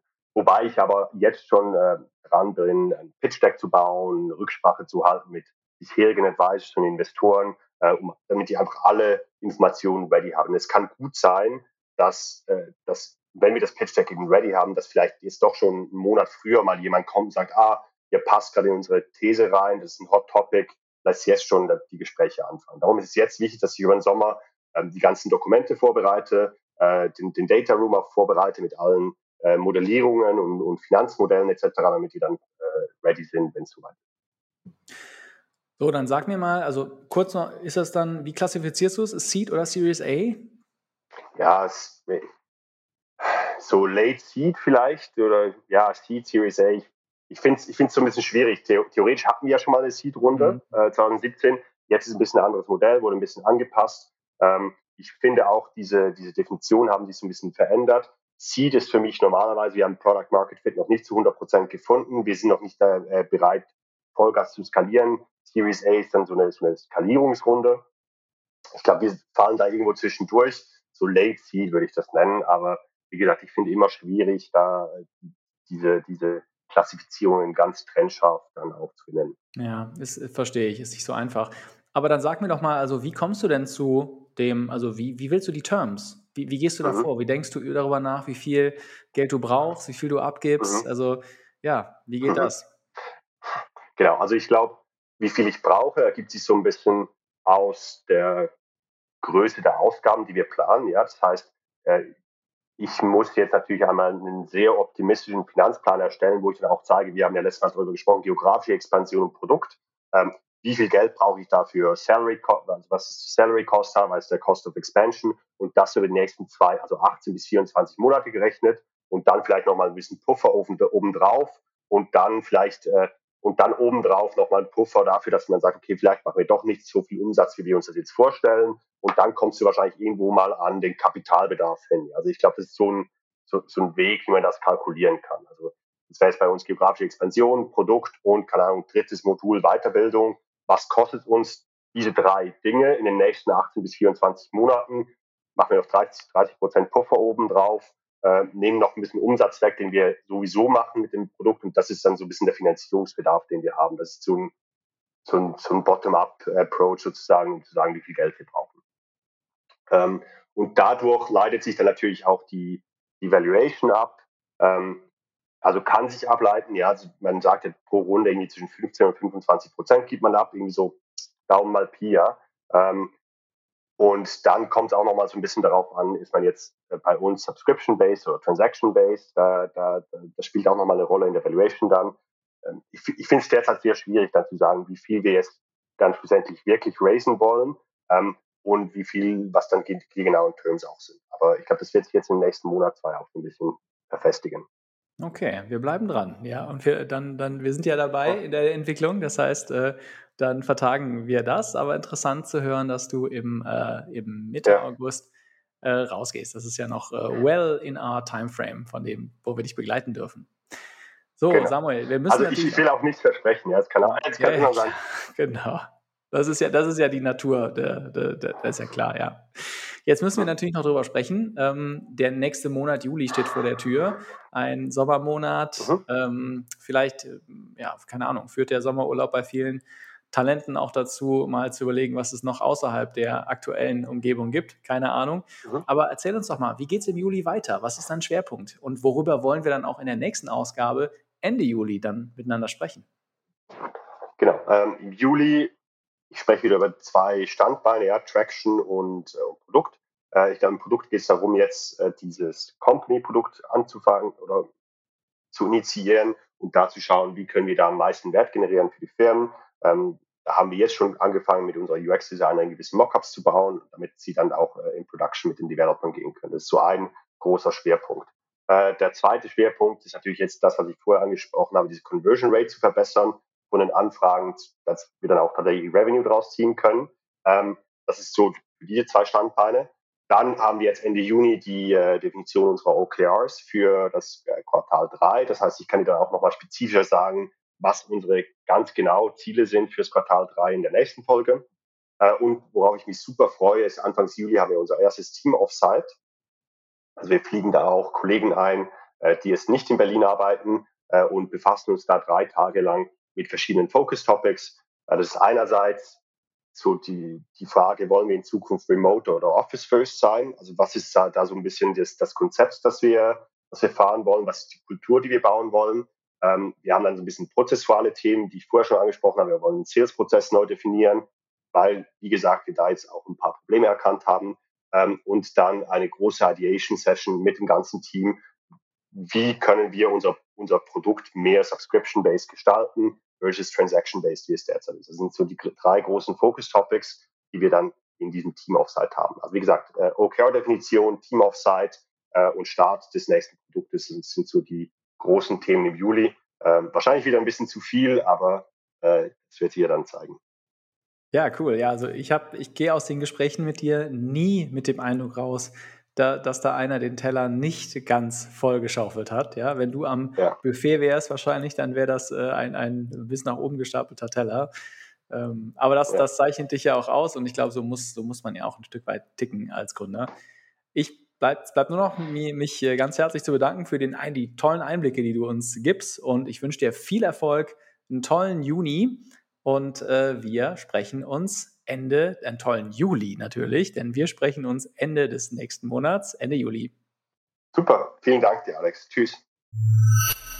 Das war Samuel von Journeyman. Bleibt also noch der dritte im Bunde, Avik von Freshflow. Freshflow adressiert ein Riesenproblem und Supermärkte, die jedes Jahr Millionen von Euro an frischen Lebensmitteln einfach wegwerfen, weil sie verderben. Hm. Oder wie es Avik sagt, 20% von den Frischwaren in Supermärkten werden weggeschmissen, weil schlicht und einfach zu viel davon bestellt wird. Mit Hilfe von künstlicher Intelligenz wollen wir mit Freshflow diese Zahl auf Null bringen.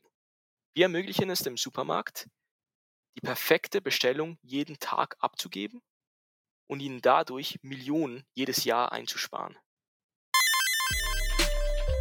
Also hören wir mal rein, wie es Avik mit Freshflow im Monat Juni so geht. Hallo Avik, so schnell kann es gehen, ein Monat ist schon wieder rum. Ich freue mich sehr, mit dir zu sprechen. Hey Alex, freut mich wieder dabei zu sein und übertrieben verrückt dass wieder ein Monat vorbei ist. Ich sage das jedes Mal, aber ich kann es wieder nicht glauben. Es kommt mir vor, als hätte ich irgendwie letzte Woche mit dir gesprochen. Genau so geht es mir auch, aber umso besser, dass wir jetzt sprechen, denn ja, ich habe das Gefühl aus unserem letzten Gespräch, dass ihr wirklich unter Volldampf steht, dass wirklich alle Räder sich drehen. Was lief denn im vergangenen Monat? Was waren die Highlights? Auf jeden Fall. Es gibt wieder exciting News auf unserer Seite. Freut mich, das mit euch zu teilen und mache ich natürlich gerne. Äh, Highlight dieses Monats. Es gibt wieder mal verschiedene Highlights. Es gab viele dieses Mal. Ich würde sagen, so die drei großen zusammengefasst wären eine neue Dateninfrastruktur auf der Backend-Seite, ziemlich große Fortschritte auf der Frontend-Seite, also in der App-Entwicklung. Und das Allerinteressanteste ist wahrscheinlich auf der kommerziellen, strategischen Seite, wo wir unser Target-Segment expandiert haben. Ich tauche da mal ein bisschen tiefer ein. Wir haben also erstens eine neue Dateninfrastruktur. Diese ist super skalierbar, kann Daten viel schneller abrufen, als in den existierenden Systemen bei unseren Kunden möglich ist. Und vor allem sind die Daten jetzt auch sauber und übersichtlich für uns und unsere KI-Algorithmen zugänglich. Weil wenn wir die Daten vom Markt erhalten, sind diese ja oft ziemlich unübersichtlich und unordentlich. Und daher ist es wichtig, dass wir das, dass wir eine Pipeline hatten, hätten die das säubert. Und das ist jetzt der Fall und das schön zugänglich macht. In der Entwicklung der App haben wir eben auch große Fortschritte gemacht. Wie letztes Mal erwähnt, hatten wir ja einen super tollen Mobile App Entwickler onboarded. Und das hat sich auch so herausgestellt. Der ist top, hat so Gas gegeben. Wir hatten ja einen Mockup, den wir sozusagen als Definition für ihn benutzt haben, für die App. Und er hat das genauso umgesetzt, aber nicht nur weil er ist halt auch ein leidenschaftlicher Product-Mensch und hat dadurch unser UI sogar ziemlich verbessert. Was ist ein Startup, wenn man keine geile UX anbieten kann? Und jetzt das größte und interessanteste Highlight diesen Monats. Wir haben eben unser Target-Segment expandiert. Die Idee hatten wir schon vor einer ziemlich langen Zeit, aber hatten sie vorerst mal auf Standby gehalten, da wir unsere gesamte Kapazität dem stationären Lebensmitteleinzelhandel, also klassischen Supermärkten widmen wollten. Aber bei denen sind wir auf einer ziemlich guten oder sagen wir absehbaren Spur. Und da unser Mantra nach wie vor ist, in den laufenden existierenden Projekten zu overdelivern und Gas zu geben, wurde diesen Monat auf der strategischen kommerziellen Seite etwas Kapazität frei. Und wir hatten endlich die Möglichkeit, uns genauer mit dem Thema Online Grocery auseinanderzusetzen. Vor allem mit dem ganzen Quick-Commerce-Thema, das man ja in der Startup-Welt jeden Tag hört, mit diesen berüchtigten 10-Minuten-Lieferdiensten, die sich von Berlin aus in wenigen Monaten in ganz Europa oder der ganzen Welt schon rumtreiben. Als Consumer bin ich übrigens völlig begeistert und bin auch ein echter Power-User dieser Services. Ich bezahle gerne für Convenience außerhalb meines Gründerlebens. Also ich will, dass alles so smooth und problemlos wie möglich verläuft, damit ich mich fokussieren kann. und Lieferdienste gehören da dazu. Ich hatte also sowieso schon ein großes natürliches Interesse, in die Quick-Commerce-Welt einzutauchen und mal hinter den Vorhang zu blicken. Ich wollte halt verstehen, wie da die Food Supply Chain funktioniert und ob wir da mit Freshflow einen Ansatz finden. Und das Fazit ist, und wie wir da reinpassen. Also es ist wirklich ein Game Changer. Das ist ja super spannend, weil du hast völlig recht. Hier in Berlin ist Gorillas, Flink und so weiter wahrscheinlich das beherrschende Thema in der VC-Szene. Also ich stelle mir vor, dass da wirklich Zug drin ist. Aber erzähl mal, wie laufen die Gespräche? In der gleichen Woche, wo wir uns entschieden hatten, das Thema anzuschauen, hatte ich schon Gespräche mit drei, vier verschiedenen Quick-Commerce-Startups. Da sieht man natürlich auch, wie schnell sich der, generell die Industrie bewegt. Also bei Supermärkten habe ich oft vier bis sechs bis acht Wochen vom ersten Kontaktpunkt bis zum ersten Meeting. Und in diesem Fall waren es zwei, drei Tage.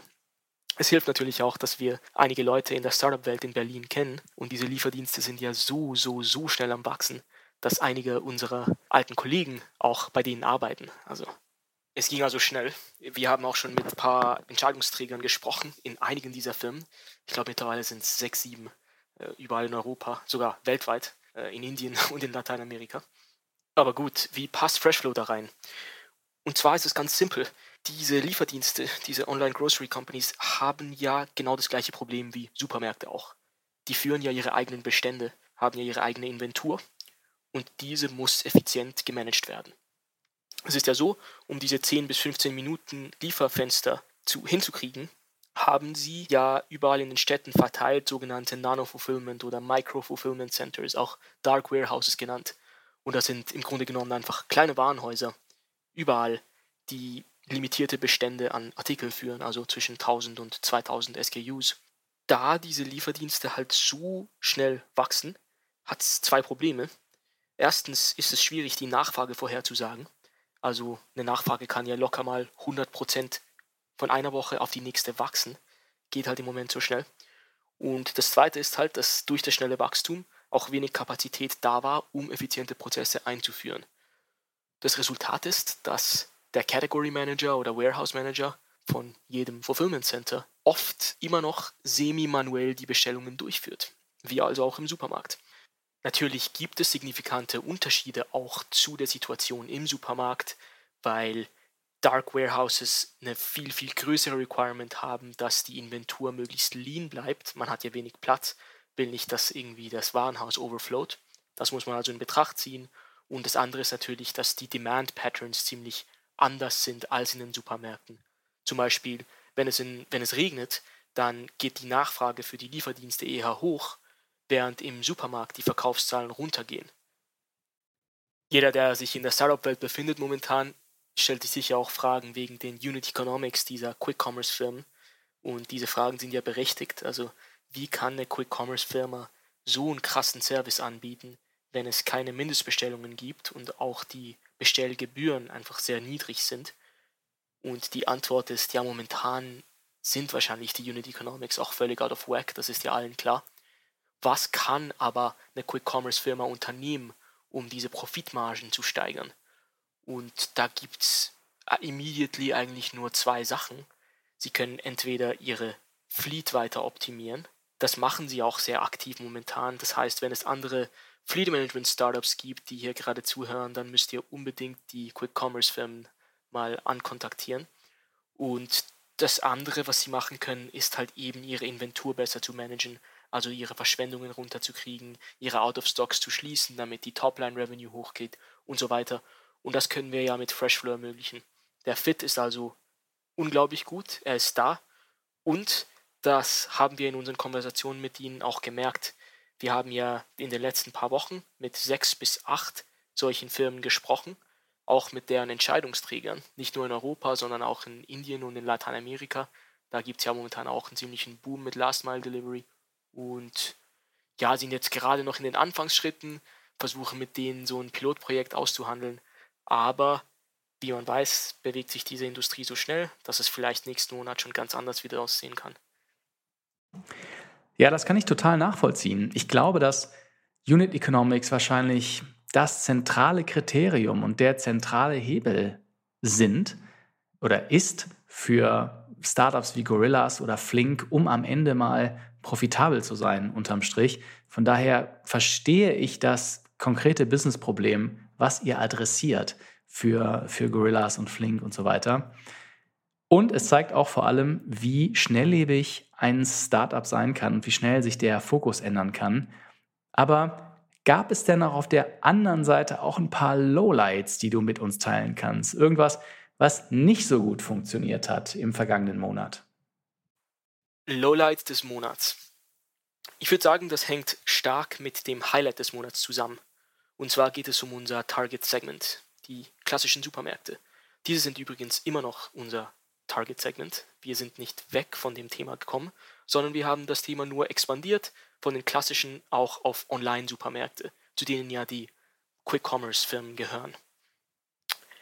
Bei den klassischen Supermärkten haben wir aber das Problem, dass es eine sehr traditionelle Industrie ist und für ein Startup ein bisschen, sagen wir, nervig ist, wie, wie langsam Dinge manchmal vorangehen.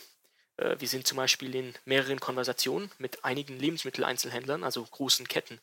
Und die Response Times da sind einfach ziemlich lange. Also es wäre nichts Unübliches, wenn man nach einer E-Mail oder nach einer Konversation mal ein, zwei Monate auf ein Feedback wartet. Und das ist auch völlig verständlich, weil von dem, was ich in dem Supermarkt erlebt habe, wo ich auch das Team beschattet habe, habe ich gesehen, dass das, das ist eine höllische Aufgabe, die die da erledigen. Da gibt es extrem viel zu tun. Und da ist vielleicht Digitalisierung dann nicht eine Top 1 oder 2 Priorität, sollte es aber sein. Äh, generell habe ich aber auch gemerkt, dass es nicht mal wirklich um Prioritäten geht. Also ich würde sagen, es kann auch oft sein, dass Digitalisierung eine Nummer 1 Priorität ist. Aber trotzdem bewegt sich irgendwie das Ganze so langsam, dass zwei Monate ja schon schnell heißt. Also das erste Pilotprojekt, das wir je hatten, war mit einer Schweizer Supermarktkette. Und ich hatte das Gespräch mit ihnen im August oder September das erste Mal. Hab dann etwa zwei, drei Monate gar nichts gehört und dann plötzlich aus dem Nichts eine E-Mail erhalten, dass man doch gerne das Pilotprojekt durchführen würde und direkt mit einem Vertrag und allen Specifics schon, schon definiert. Das war dann eine riesen Überraschung, aber hat mir halt auch gezeigt, irgendwie, das Ganze ist halt zeitlich sehr schwierig einzuplanen. Also das Gute ist aber, dass wir immer noch ziemlich viel Traction so gewinnen konnten. Ähm, das Problem ist ja da, das wurde uns auch immer wieder validiert und langsam aber sicher kommen auch mehr Pilotprojekte in die Pipeline. Wir werden also sicher bei dem Thema klassische Supermärkte bleiben. Es ist ja auch eine Riesenindustrie und hat auch viel mehr noch Room for Improvement in verschiedenen Hinsichten, aber speziell auch in der Autodispo für Frischwaren. Also da, da werden wir schon diese Opportunity auch nutzen. Es war aber auf jeden Fall ziemlich erfrischend, diesen Monat auch mit Online-Supermärkten zu reden und mitzuerleben, wie schnell das da vorangeht. Und da fühlt man sich auch etwas am Puls der Zeit. Wir können also durch diesen Approach sozusagen the best of both worlds haben.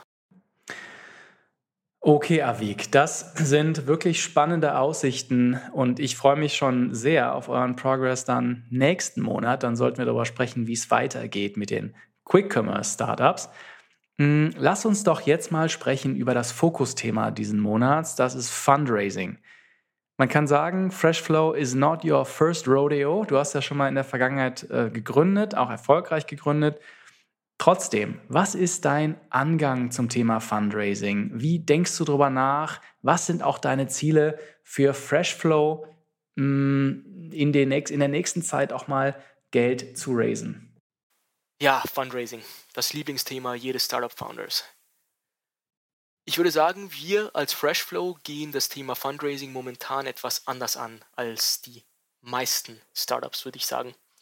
Und zwar haben wir momentan einen etwas konservativeren Approach. Das ist ein direkter Effekt aus meinen Learnings in meinem letzten Startup in China, wo wir sehr früh, ich würde sagen zu früh, eine Seed-Runde geraced haben.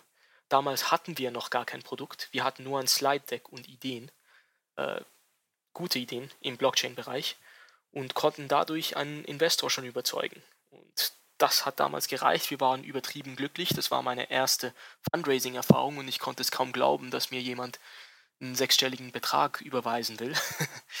und habe mich ja zuerst gefreut, aber ziemlich schnell gemerkt, dass das eigentlich ein bisschen mühsam ist, da man natürlich mit dem Geld zuerst mal ein Team einstellt. Wir hatten also einige Entwickler und mussten aber zuerst noch einen knallharten Business Case finden oder einen knallharten Market Need validaten. Das Problem ist halt, dass man das mit einem Team von fünf, sechs Leuten schwieriger machen kann, weil jedes bisschen Zeit, die man verliert mit der Exploration einer Idee, die kostet einen noch Geld, weil da sind alle Leute auf der Payroll. Da ist man halt per Definition nicht mehr so lean. Bei Freshflow wollen wir das sein. Bei Freshflow wollen wir also so lean wie möglich sein, bis wir unsere Value Proposition wirklich in der Praxis validiert haben, bis wir wirklich einige Pilotprojekte unter dem Belt haben, die beeindruckend sind, die beeindruckende Resultate erzielt haben. Und erst dann wollen wir eigentlich mit ziemlich großer Sicherheit, dass wir schon Product Market Fit gefunden haben, Investoren approachen und Geld raisen, damit wir dann auch skalieren können und das auch wirklich confidently tun können.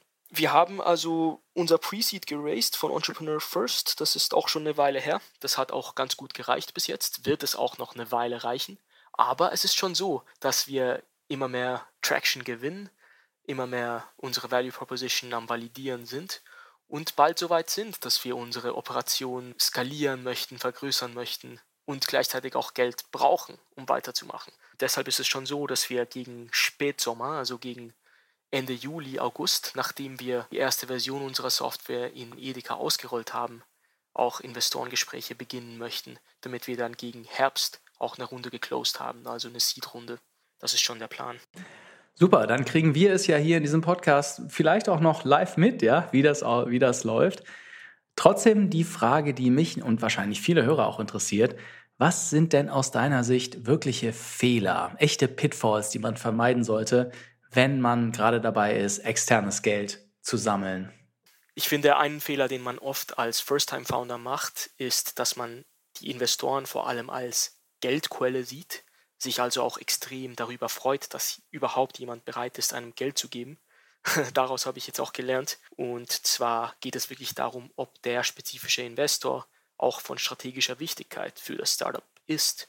Es geht also nicht um die Summe auf dem Papier, aber auch darum, dass jemand halt mit dir vielleicht wahrscheinlich auch auf deinem Verwaltungsrat hockt und wichtige Dinge in deinem Startup mitentscheidet. Das kann halt sehr positiv sein, wenn es ein guter Investor ist, aber auch extrem negativ sein, wenn es ein schlechter Investor ist. Und die muss man schon, das ist, eine, das ist ein beidseitiges Vetting. Also das sind nicht nur Investoren, die das Startup evaluieren, aber auch umgekehrt. Zum Thema Business Angels habe ich mir auch ziemlich viel Gedanken gemacht in letzter Zeit. Und auch da ist natürlich das Gleiche. Es geht nicht ums Geld, das in die Firma kommt, aber von der strategischen Wichtigkeit der spezifischen Person, die in uns investiert, in der Industrie. Ist das eine relevante Person? Mein idealer Business Angel wäre jemand, der schon zig Jahre Erfahrung in dem Lebensmitteleinzelhandel hat, auch die entsprechenden Connections mitbringt und natürlich eine Alignment hat auf der Vision und der Work, dem Working Style und allem der Kultur, die wir in, Firma haben, in der Firma haben. Und ja, das schaue, das, das schaue ich im Moment gerade aktiv an. Also das wäre auf jeden Fall interessant. Was man unbedingt noch erwähnen muss bezüglich unserer Finanzierung ist natürlich, dass wir einige Grants bald erhalten werden. Da geht es um Gründerbonus, äh, den man vom IBB kriegt. Und da gibt es auch ein anderes Programm, für das wir uns angemeldet haben. Das heißt DBU Green Startup und da kriegt man nochmal ein Total 175.000 Euro, was super nice ist. Äh, das DBU Green Startup Programm ist vor allem für Green Startups gedacht. Das heißt, es muss eine große Komponente in dem Startup geben, die was Gutes für die Umwelt tut. Bei uns ist natürlich sehr direkt die Lebensmittelverschwendungsverringerung, die wir verursachen, hat natürlich äh, sehr positive Effekte auf die Umwelt. Also kurz gesagt werden wir uns eben gegen Juli und August umschauen wegen Investoren. Wir haben auch schon zig Investoren, die uns geschrieben haben. Die haben wir alle in einer Liste zusammengefasst. Und den werden wir auch allen schreiben, wenn wir soweit sind. Bis dann geht es einfach lean weiter. Bis dann geht es mit den Grants weiter. Und ich denke nicht, dass wir eine allzu schwierige Zeit haben werden mit Fundraising, weil unser Businessmodell extrem lukrativ ist und dazu wir noch eine starke Impact-fokussierte Komponente haben, was ja heutzutage ziemlich stark gewichtet wird. Aber klar, I don't want to jinx it. Ich werde nicht zu große Claims machen. Let's see how it goes. Ja, ganz genau. Let's see how it goes. Abschließend die Frage. Wir haben jetzt über den vergangenen Monat berichtet. Wir werden wieder ein Check-in machen Ende Juli in der Hitze des Sommers. Was wollt ihr bei Freshflow bis dahin erreichen? Ja, der Juli ist ja berüchtigt bei uns. Das ist ein sehr bedeutender Monat, nächsten Monat, weil wir gegen Ende Monates die Version 1 der Freshflow Software im Pilotmarkt releasen werden. Und diese wird dann auch wirklich in der Praxis angewendet werden. Wir werden also an, anfangen, die ersten Daten zu sammeln über wie unsere Software performt, was die KPIs sind, die erzielt werden. Das wird ja sehr spannend und wichtig sein. Ähm, auf der Tech-Seite gibt es also noch einiges zu tun. Wir stehen zwar gut in der Zeit, aber klar, es gibt noch einige Features, die implementiert werden müssen. Das andere ist natürlich auf der kommerziellen Seite, werden wir weiter pushen auf der Business Development mit den Quick Commerce Firmen. Hoffentlich wird es da was Interessantes geben, um zu, um zu erzählen. Ich habe mittlerweile auch eine neue Business Development Sales Person im Team. Das wird hoffentlich auch das Ganze nochmal vorantreiben. Aber ja, das sind so die zwei großen Sachen. Wunderbar, Avik. Dann haben wir diese Folge wieder im Kasten. Ich freue mich sehr. Ich drücke euch die Daumen für den Juli, dass ihr äh, vor allem den Quick-Commerce-Bereich weiter vorantreibt. Ich freue mich vor allem sehr, mit dir wieder zu sprechen im Juli. Bis dahin viel Erfolg und ja, bis dann. So, das war's wieder schon fast für diese Ausgabe von Heroes Grow und Digital Optimisten. In zwei Wochen kommt die nächste Folge mit einem langen Interview und in vier Wochen wie gewohnt der nächste Check-in mit Benedikt Samuel und Avik im Rahmen von Heroes Grow. Bis dahin, bleibt optimistisch und vor allem gesund.